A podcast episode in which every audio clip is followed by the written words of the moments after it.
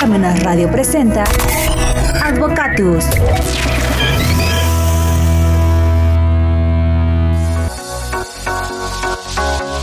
Hola amigos, ¿qué tal? Buenos medios días y como siempre, inmediatamente después de las 12 campanadas de reloj de catedral que se escuchan hasta aquí, hasta Parmenas Radio, damos inicio al programa Advogatus. Hoy lunes 21 de noviembre. Nos hace favor de acompañarnos el doctor Silvino Vergara Nava. Doctor, buen día. Al contrario, muchas gracias. Buenos días. Muchas, Hola, doctor. Muchas gracias, buenos días. Aquí estamos. Muy bien. También nos acompaña Vero, Vero Herrera con sus apuntes. Hola, Vero. Hola, buenos medios días. Un gusto estar aquí, doctor, maestro, y hablar de muchos temas interesantes. Bueno, pues muchas gracias. El tema de hoy es especialidad en Derecho Procesal y Fiscal. La última vez que estuviste por acá, quedamos que te iba a preguntar qué hay de nuevo, viejo.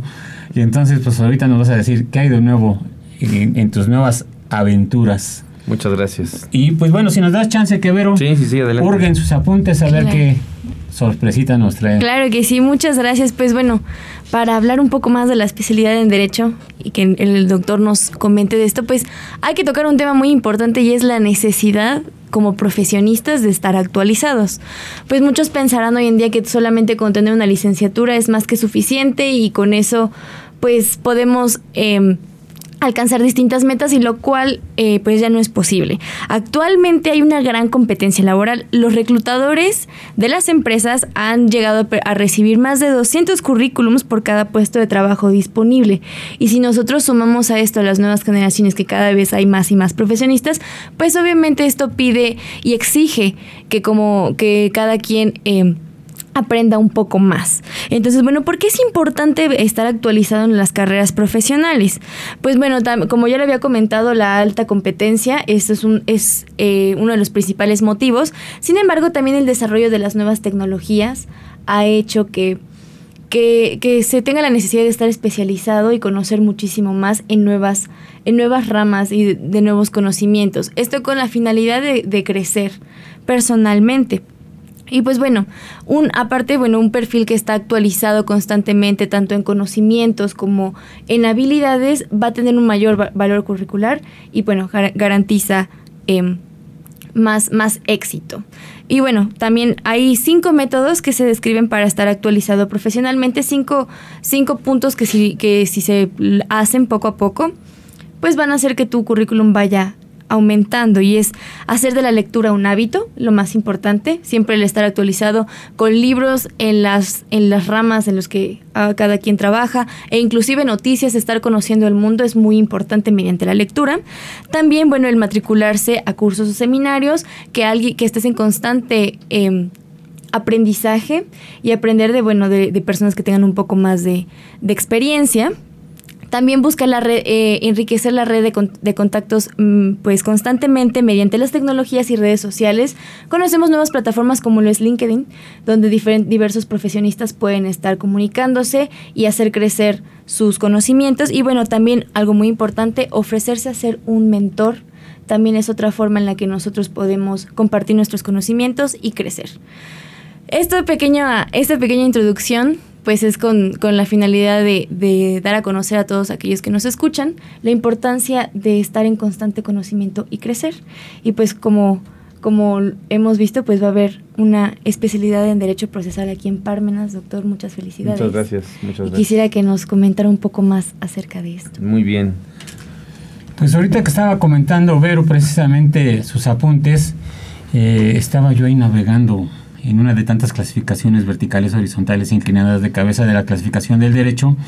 Y pues bueno, estaba yo ahí por el derecho procesal y por el derecho público, donde interviene el Estado y los particulares. En el derecho público, pues encontramos el derecho constitucional, el derecho penal, el derecho administrativo, el derecho fiscal, etcétera. Pero en los procesales también hay una gran gama, ¿no? Del procedimiento, de cómo desarrollar un juicio, cómo defenderme o cómo atacar, o en fin, dependiendo de donde estés o cómo juzgo, ¿no? O sea, dependiendo de la posición que, que juegues en un juicio, pues va a ser la que vas a defender, ¿no? Y pues obviamente si vemos el procesal civil, que tal vez sea el más viejo, pues es más formalista.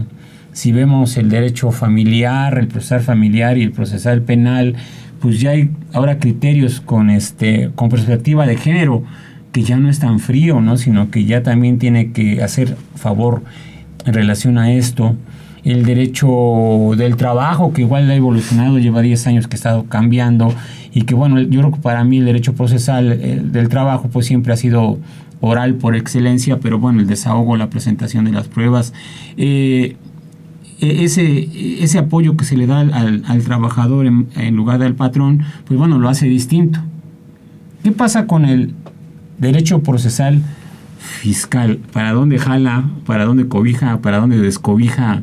¿Cómo lo tenemos que ver? Bueno, en primer lugar, muchas gracias por la invitación y también por el programa que es de los principales aquí de Parmenas Radio y, y pues darte un abrazo de que ya saliste de este de este problemita que tuviste, pero bueno, gracias a Dios todo, todo está muy bien. Gracias, muchas gracias. Y, y bueno, y pues el otro tema es el, eh, tenemos aquí en Parmenas como centro de estudios, nos hicieron favor de también presentar la ocasión anterior la especialidad en interpretación, argumentación y redacción jurídica, que también gracias a Dios ya arrancó, arrancó en el mes de septiembre de este año, y bueno, pues ahí tenemos un grupo de personas que ya nos hicieron favor de participar en la primera pues en la primera generación. Uh -huh. entonces ya estamos ahí en la segunda en la segunda materia y bueno pues ahí va más o menos. Y el proyecto de Parmena Centro de Estudios es precisamente dos especialidades.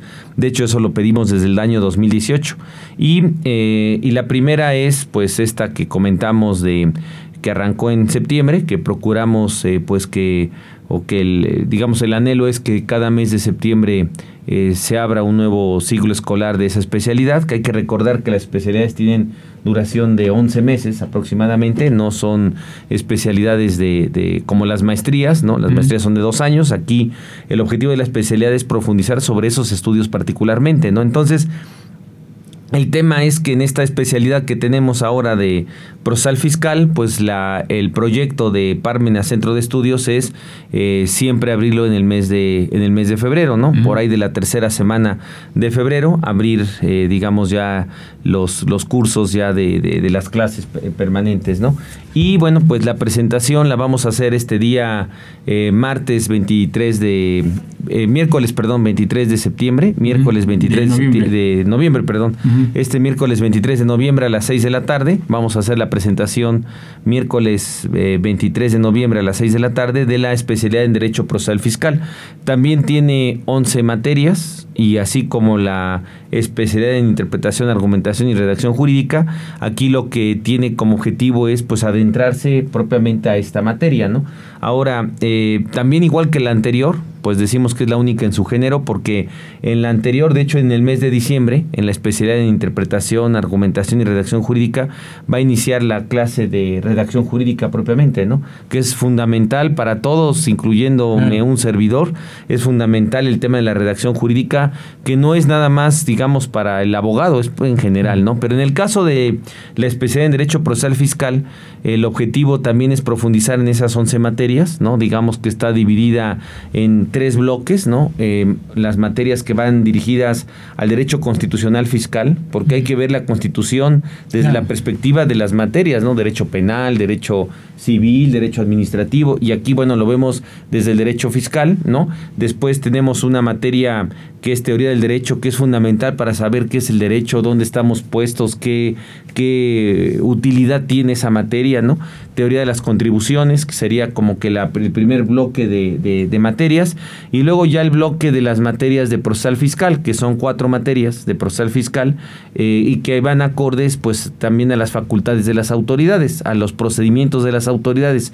Hay que recordar que el derecho procesal fiscal regula la relación entre el contribuyente y la autoridad fiscal. Pero la relación que se da como sujeto activo y como sujeto pasivo de la obligación fiscal. No es propiamente el derecho procesal fiscal los medios de defensa, eh, propiamente el juicio contencioso, porque el juicio contencioso es, es parte del derecho administrativo. Por eso se llama derecho contencioso administrativo.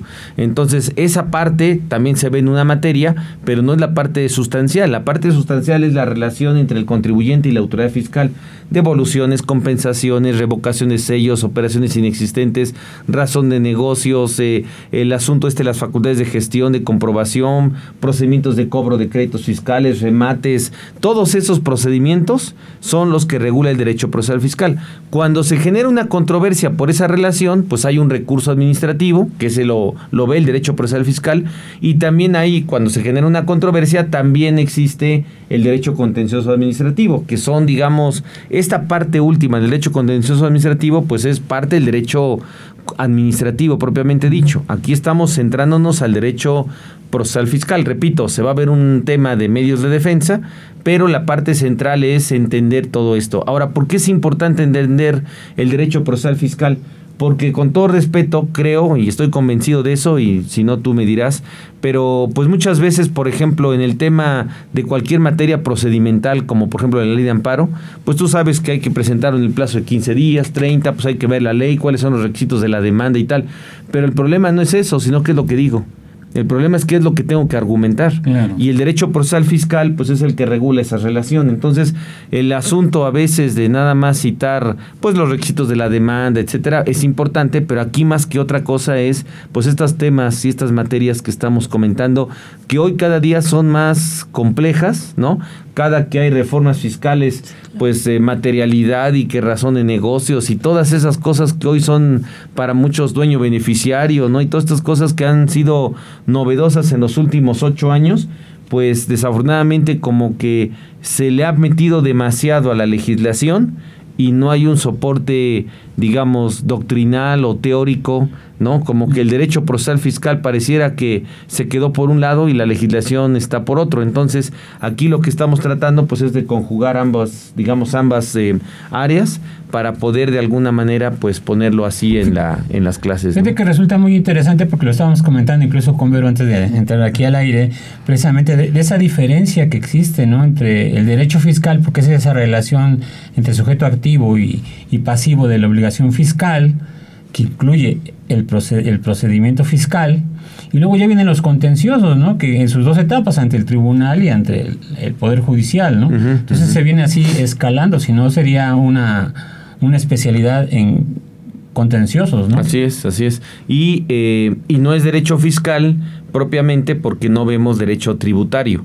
El derecho tributario, por ejemplo, en la maestría en contribuciones en la UAP, que creo que es de las mejores maestrías en ese rubro en una gran parte de la región de este país, el asunto es que la maestría en contribuciones o, maestría en derecho fiscal o maestría en derecho tributario, pues se enfocan a, a los ingresos del Estado cómo se estructura el impuesto a la renta, cómo se estructura la ley del IVA, cómo se estructura el IEPS, ¿no? Cuáles son las bases de las de las eh, de las contribuciones, sujeto, objeto, base, tasa, tarifa.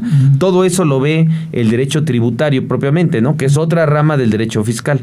La rama del derecho procesal fiscal, pues es de la que nosotros nos queremos abocar, es una rama que desafortunadamente cada día ha tenido menos presencia en la, en la teoría, en la, en, la, en la práctica, pues desafortunadamente como que eh, todo mundo la ha dejado, la ha menospreciado, por así decirlo, pero es un tema sustancial, porque como tú comentas en otras ocasiones, tienes que saber desde el inicio de una auditoría, pues eh, qué, a qué te atienes, qué vas a hacer, qué derechos tienes, qué obligaciones tienes, en qué te comprometes, etcétera, ¿no? Y todo eso, pues es parte del derecho procesal fiscal, ¿no? Que es parte de esta materia. comentando ahorita, pues es precisamente el panorama que yo decía, bueno, de esa clasificación del derecho, ¿no? Vertical, horizontal. Lo digo porque de distintos autores lo plantean en forma distinta, ¿no? Pero es prácticamente lo mismo. Pero este, sí hay que estar ubicado precisamente y dónde estoy parado, ¿no?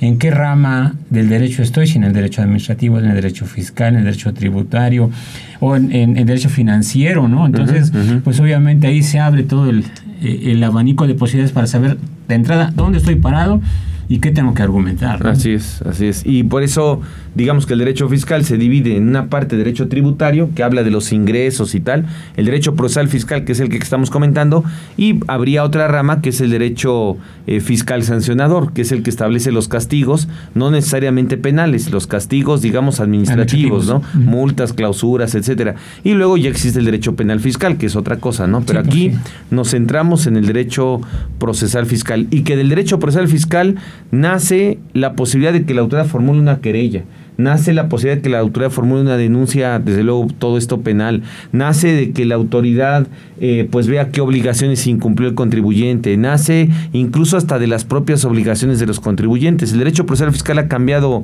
demasiado, ¿no?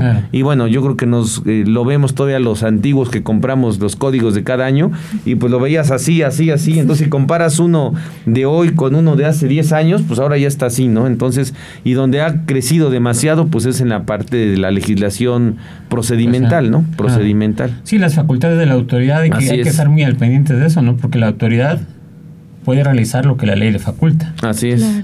Y ahí y el particular pues se va a defender lo que estábamos comentando, ¿no? Que dependiendo qué te conviene como particular, cómo vas a, enfrentar este procedimiento, ¿no? Así es. Y veo la necesidad también de conocer acerca de, de, este derecho procesal fiscal, porque bueno, si recordamos, no va a haber actualizaciones en nuestras leyes para 2023, no hubo, no hubo reformas a la, a la miscelánea ni nada de eso, pero si analizamos también la ley de, bueno, lo, los ingresos que, que, planea percibir el Estado, se aumentó mucho lo que se va a recaudar por impuestos y uno se pregunta, bueno, ¿y cómo va a ser eso?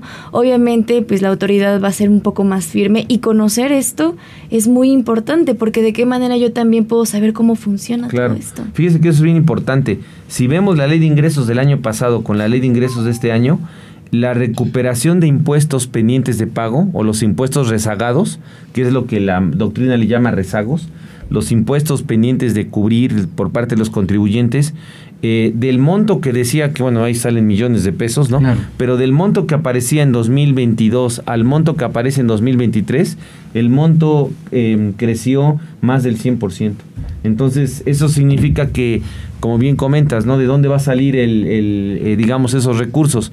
Pues no van a ir nadie de buena voluntad a decir, a ver, vengo a pagar lo que tengo vencido de hace tres años. ¿Qué es lo que van a hacer?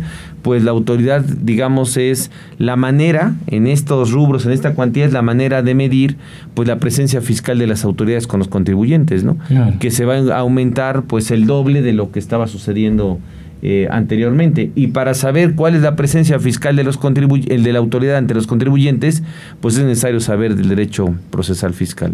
Aquí, aquí la autoridad, pues obviamente va a empezar a presionar, va a empezar a, a, a, a ir sobre esa clientela cautiva que ya tiene, ¿no? Uh -huh. Porque pues ingresar nueva gente, pues esa gente pues apenas entra, pues apenas juega. Y, y pues obviamente ahí sí tiene más problemas, ¿no? Se ve sobre los cautivos. Sí, que desde luego, desde luego. Pero bueno, pues por eso es tan importante esta especialidad de derecho procesal fiscal, que repito, no hay que confundirla con medios de defensa, hay, Claro, que, hay claro. que hablar del procedimiento, ¿no? Claro. Y todo esto que hace un abanico de, de cosas que aparecen en la legislación y que a veces pues no tenemos mucho sustento doctrinal o teórico y que bueno, eso es parte también del interés de esta pues de esta especialidad. Que también hay que, hay que tener en cuenta de que, bueno, cuando inicias algo como abogado, como contador, pues tienes que tenerlo primero sustentado bien. ¿Por qué? Porque va a decir, bueno, sabes que estoy, estoy preparando esto por si me voy al amparo. Entonces ya desde ahí ya tienes que mostrar tu, tus garritas, ¿no? Porque pues obviamente no... eh, tal vez pierdas la oportunidad procesal de ofrecer determinadas pruebas posteriormente, ¿no? Sí, claro. Entonces desde el origen tienes que ir afilando también para el contencioso o para el, el amparo, ¿no? Sí, saber lo que te lo que te corresponde en su momento, ¿no? Por eso es tan importante esta primera etapa del procesal, para saber a qué le tiro, ¿no? Así es. O igual, como estábamos comentando, me conviene hacer tiempo, ¿no? Ya sé que me van a ejecutar, pero espérame que junte dinero, ¿no? Ajá, o sea, dependiendo de lo que el cliente y las condiciones del asunto te vayan dando, ¿no? Claro, claro. Aquí, aquí cómo, cómo, cómo diferenciar las distintas etapas o, o- o cómo clasificamos el procedimiento fiscal. ¿Cómo lo podemos dividir? Hace rato decías, bueno, pues están las visitas, está la, la revi- la revisión de gabinete. ¿Hay- ¿Podemos clasificarlo de alguna forma para Pues lo podríamos fácil? clasificar en razón a las facultades que tiene la autoridad. De ahí se desprenden los procedimientos. Entonces, de hecho, por eso los medios, el, el- en las materias, hay cuatro materias de derecho procesal fiscal. Entonces, procesal fiscal 1, 2, 3, 4, ¿no? Entonces, así Y está numerada. grandes rasgos. Y atienden, ajá, y atienden a cuatro facultades de la autoridad. Diríamos que los podríamos englobar en facultades de gestión, que es todo lo que tiene que ver con devoluciones, compensaciones, eh, revocación de sellos digitales, revocación de la firma electrónica, verificación de operaciones inexistentes, verificación de pérdidas fiscales improcedentes, eh, la verificación de domicilios fiscales, todo eso es facultades de gestión. Luego pasa a las facultades de comprobación, visitas domiciliarias, revisiones de escritorio, las revisiones de gabinete, las revisiones que hacen al dictamen del contador público registrado ante el SAT, ¿no? Las verificaciones que se llevan a cabo de los marbetes, de los precintos, las, la verificación de mercancía de procedencia extranjera, todo eso son facultades de comprobación. Luego, otra de las de los procedimientos, pues es el que corresponde a las facultades de liquidación. Ya te revisé, ahora te voy a determinar el adeudo. Ahí entran las facultades de liquidación y ahí en parte entra el derecho fiscal sancionador, porque ahí es donde la autoridad castiga, impone multas, rechaza deducciones, eh, establece clausuras, etcétera, y determina el crédito fiscal. Ahí entra la caducidad de la facultad de la autoridad de, de fincarte un adeudo en cinco años, ¿no? Que es un Claro. crédito fiscal, etcétera. Y eh, finalmente las facultades de cobro, la facultad económico coactiva, es decir, los procedimientos que tiene la autoridad para ir a requerirle de pago a un contribuyente, embargarle, cobrarle, exigirle, etcétera, ¿no? Todo esto, todos estos cuatro puntos son, digamos, como están divididas las facultades de la autoridad, así podemos dividir los procedimientos estos de las autoridades y pues también así dividimos esta materia, ¿no? Entonces tenemos, digamos, en, en- en- en cuatro materias, pues tenemos divididas estas, estas atribuciones de las que, autoridades. este, ahorita como lo explicas, pues se hace un poco más entendible, más sencillo poder entender que efectivamente entre el contador y el abogado pues hay una gran relación. ¿Por qué? Porque pues obviamente uno proporciona la información y el otro la pues la, distribuye, ¿no? A ver cómo va o cómo, qué presentamos, qué no presentamos, cómo nos defendemos, qué invocamos. ¿Qué pues, decimos? la estrategia, ¿no? Entonces, o qué nos callamos, ¿no? Entonces, este, tiene que ver todo esto, ¿no? O sea, yo digo que, que siempre el contador y el abogado tienen que ir de la mano porque este, en esta materia de derecho fiscal procesal, pues obviamente tienes que trabajar así los dos, ¿no? no, no es- claro, igual la experiencia, como estaba diciendo Vero al principio, la experiencia, la práctica, pues te va haciendo al maestro, ¿no? Pero pues obviamente hay que, hay que también respetar las profesiones, ¿no? Para poderse apoyar mutuamente, ¿no? Sí, claro, y precisamente por eso la idea de esta especialidad pues va enfocada a reforzar esa parte, ¿no? Del derecho procesal fiscal que a veces pues o, o muchas de las ocasiones creo que la primera incógnita es ¿y qué va a pasar, no? Quien te dice qué va a pasar pues es el derecho procesal fiscal, ¿no? Es el que te va a decir eh, qué va a pasar, cuántas veces. Mañana nos embarga, no, pues eso para que te embarguen pasa. O ya te embargaron y te has dado cuenta, ¿no? Entonces el asunto es, eh, Sí. pues esta respuesta pues la da el derecho procesal fiscal. ¿O qué le embargaron? Le preguntas al kit, ¿qué le embargaron? No, nada. Sí, resulta que tiene embargado todo, ¿no? Sí, y tiene embargado exactamente la unidad económica se le Sí, sí, embargaron. sí. ¿Qué le embargaron? Nada. O sea, es que la gente, bueno, también hay, hay que saber qué tipo de embargos hay, ¿no? Sí, claro. La gente está con las películas de que les embargan la televisión. Y les se llevan las cosas. Sí, pero una cosa No es necesariamente. y otra cosa es constituir, ¿no? Claro. Entonces, ese lenguaje es muy importante pues para poder entender todo esto, ¿no? Así es. Porque si no, pues estás al margen y no, no vas a vivir una realidad de todo lo que está sucediendo. Así es. Y pues la idea es que este miércoles 23 de noviembre a las 6 de la tarde, pues vamos a platicar ahí en 45 minutos, ¿no? Para los que estén interesados, pueden mandar un correo eh, al correo que aparece ahorita en la pantalla. Pueden mandar ahí un correo para que pues eh, nos acompañen y, eh, y bueno, pues eh, por medio electrónico puedan ahí ver la presentación, platicar un poquito más de lo que estamos comentando, ¿no?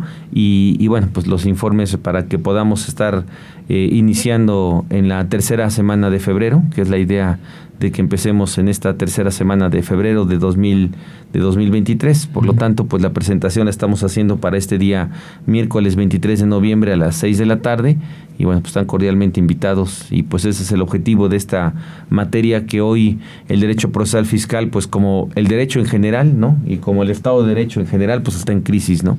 Claro. Y eso es de lo que también tenemos que rescatar, ¿no? La manera de rescatar nuestros derechos, que muchos de esos derechos parecieran derechos perdidos, es precisamente pues abocarlos en las instancias y ante las propias ante las propias autoridades, ¿no? Sí, ¿no? Como ese principio general del derecho que estaba por ahí escondido, el de que nadie está obligado a lo imposible, estaba abandonado, ¿no? Y ahorita con lo de la pandemia, pues salió a todo lo que da. Pues sí. Sí, ¿no? sí, sí. Ahora el tema es que los tribunales y los juzgados y todas estas instancias entiendan que estamos en una situación verdaderamente grave, en donde hay muchas compañías que están cerrando y tal. Y bueno, lo vemos hasta en internet, ¿no? Hasta las cafeterías estas verdes este norteamericanas están cerrando, ¿no? Entonces, el asunto es que hay una crisis muy importante de la cual pues la manera de rescatar nuestros derechos ante las autoridades fiscales pues es precisamente a través Y hay una reestructuración también, ¿no? O sea, porque no también todo es muerte para las empresas o compañías o empresas. También hay una reestructuración dentro de ellas y muy, muy grande, ¿no? Sí, claro, hay una reestructuración, pero desafortunadamente yo creo que la reestructuración se da para las grandes compañías, ¿no? Claro. Y a lo mejor el negocio de aquí a la vuelta, el de la esquina, ¿no? El de aquí este, a dos cuadras, pues son los que están Sufriendo. sufriendo, así es, sufriendo todas las inclemencias de lo que está pasando. ¿no? Pues perfecto. ¿Algo más que quieras agregar que se te haya olvidado? Pues no, al contrario, muchas gracias por la invitación, Yo creo que la felicidades. forma en que desmenuzaste todo este programa, pues lo hace muy interesante, ¿no? Y pues obviamente queda ad hoc para determinadas profesiones a modo de que vale la pena estar actualizado en y, y ver ese panorama, ¿no? Entenderlo así. Yo creo que abrir los ojos y verlo así, pues es conforme vale la, la pena, ¿no? Claro, pues ese tiene reconocimiento de validez oficial. Eh, comentamos, empezamos este proyecto desde 2018 y bueno, pues esperemos que en febrero de 2023 se haga se haga realidad. Después de cinco años. Después de cinco años, así es. Perfecto, muchas gracias. Y Vero, ¿con qué cerramos? Pues primero felicitarlo, doctor, y a Parmenas Centro de Estudios por esta especialidad.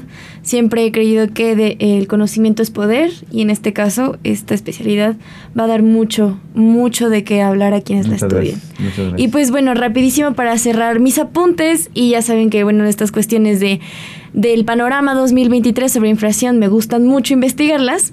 Pues bueno, Barclays hizo un, un estudio para 2023 y pues como ya lo habíamos comentado, el panorama pues no es nada alentador.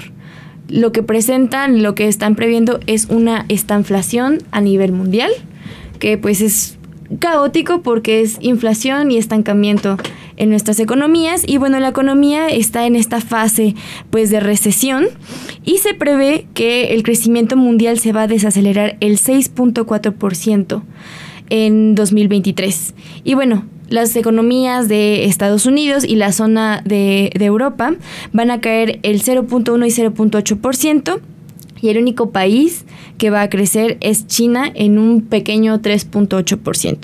Entonces, bueno, para nuestro país, en México, pues se va a esperar una inflación y el estancamiento de 4.5%.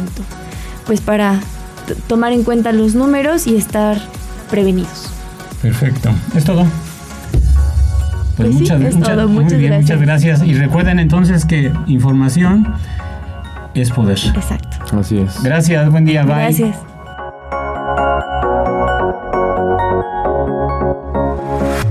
Parmenas Radio presentó Advocatus.